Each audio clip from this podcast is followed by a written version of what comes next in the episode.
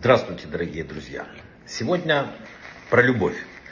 В начале нашей недельной главы говорится о женитьбе Ицхака. Написано, что, что когда Ицхаку минуло 40 лет, он взял себе в жены Ривку, жена его была бесплодная, Ицхак о ней молился Всевышнему, и тот ответил на его просьбу и зачала Ривка. Оп, все, возникает вопрос. Почему Ицхак, увидев, что его жена бесплодна, не женился на другой? Тогда это вообще не было вопроса. Выбирали женщину, пожалуйста. Зачем молиться, если можно повторно жениться? И вот тут начинается то, о чем мы поговорили. У наших праотцов был пророческий дар, в отличие от нас. Ицхаку было известно, что именно Ривка свыше предопределена ему в жены. Поэтому и сказано, что он взял себе в жены Ривку. Слово «себе» здесь кажется лишним. Вроде бы и так понятно, да, что взял жены себе. Но в Торе этим подчеркивается, что Искак взял, взял свое. То, что предопределено, судьба его, удел его. Взял то, что его. Да. Поэтому у Искака не было даже мысли о другой женщине, о каком-то новом браке. Он молился Всевышнему о Ривке, жене своей. У нас нет предопределенного такого видения, мы не пророки, хотя там немножко, может, есть, и мы не всегда видим свою судьбу. А что получается? Одна целостная душа, когда собирается спуститься в материальный мир, она разделяется на две половинки, говорят мудрецы, мужскую и женскую.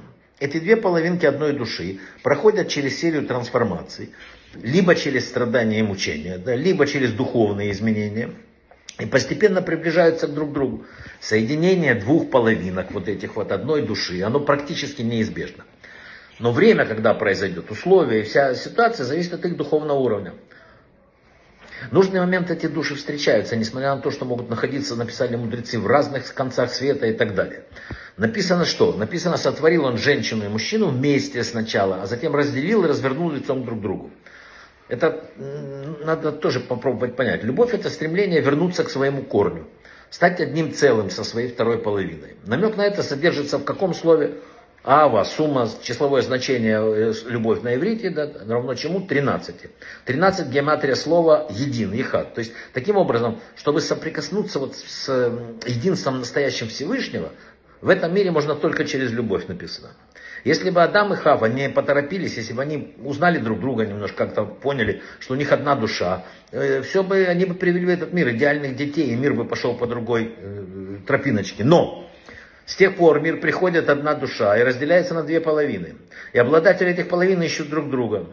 Сказал Раф, такой, за 40 дней до того, как тело человека сформируется в утробе матери, на небе провозглашают, будет кто его парой. Трактат Сата. Чем больше людей заслуг написано, духовных, тем легче они встречаются. А, так как вот все складывается, обстоятельства, все так. Но если заслуг не хватает, путь друг к другу всегда оказывается нелегким, да и притирание это сложно. Это все лежит через страдания, через длительный поиск. Дают, написано человеку, женщину в соответствии с его заслугами. Это Рэш Лакиш написал. Имея в виду, что праведность и добрые дела помогают найти пару легче. Да? Но в конце концов все находят друг друга. Именно потому, что мы не идеальны, так получилось. Да? Не всегда идеально, давайте так скажем. У нас в семьях тоже не всегда идеально. Иногда не идеальны наши дети. Почему? Главная причина заключается в том, что идеальных детей не существует, потому что не существует идеальных родителей. Вот это все, что надо знать об этих вот парах и их продолжении. Мудрецы сказали, что любовь требует вообще, это уже такой другая немножко. Любовь требует чего теплицы, чтобы сохранить, от внешних влияний. Любовь это очень нежный, тонкий цветок, требующий защиты, и он не предназначен для соревнования и конкуренции. Если кто-то считает, что его жена самая идеальная, прекрасно остановись на этом. Не начинай проверять э, эти выводы. Говорят, что еще не родился э, самая идеальная женщина и самый идеальный мужчина. Поэтому еще раз говорю, сказали мудрецы, любовь не предназначена для конкуренции. Надо просто взращивать себе желание любить. И пожалуй, все. Вернемся. Души совершают круговорот. И пары возвращаются в этот мир Вера вообще в переселение душ существует столько же, сколько существует человечество. Если во всех религиях практически.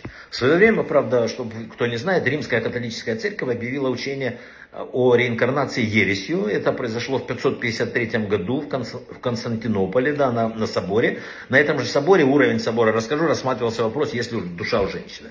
Так что доверять надо Богу и его мудрости, а не э, часто меняющимся мнениям организации и людей.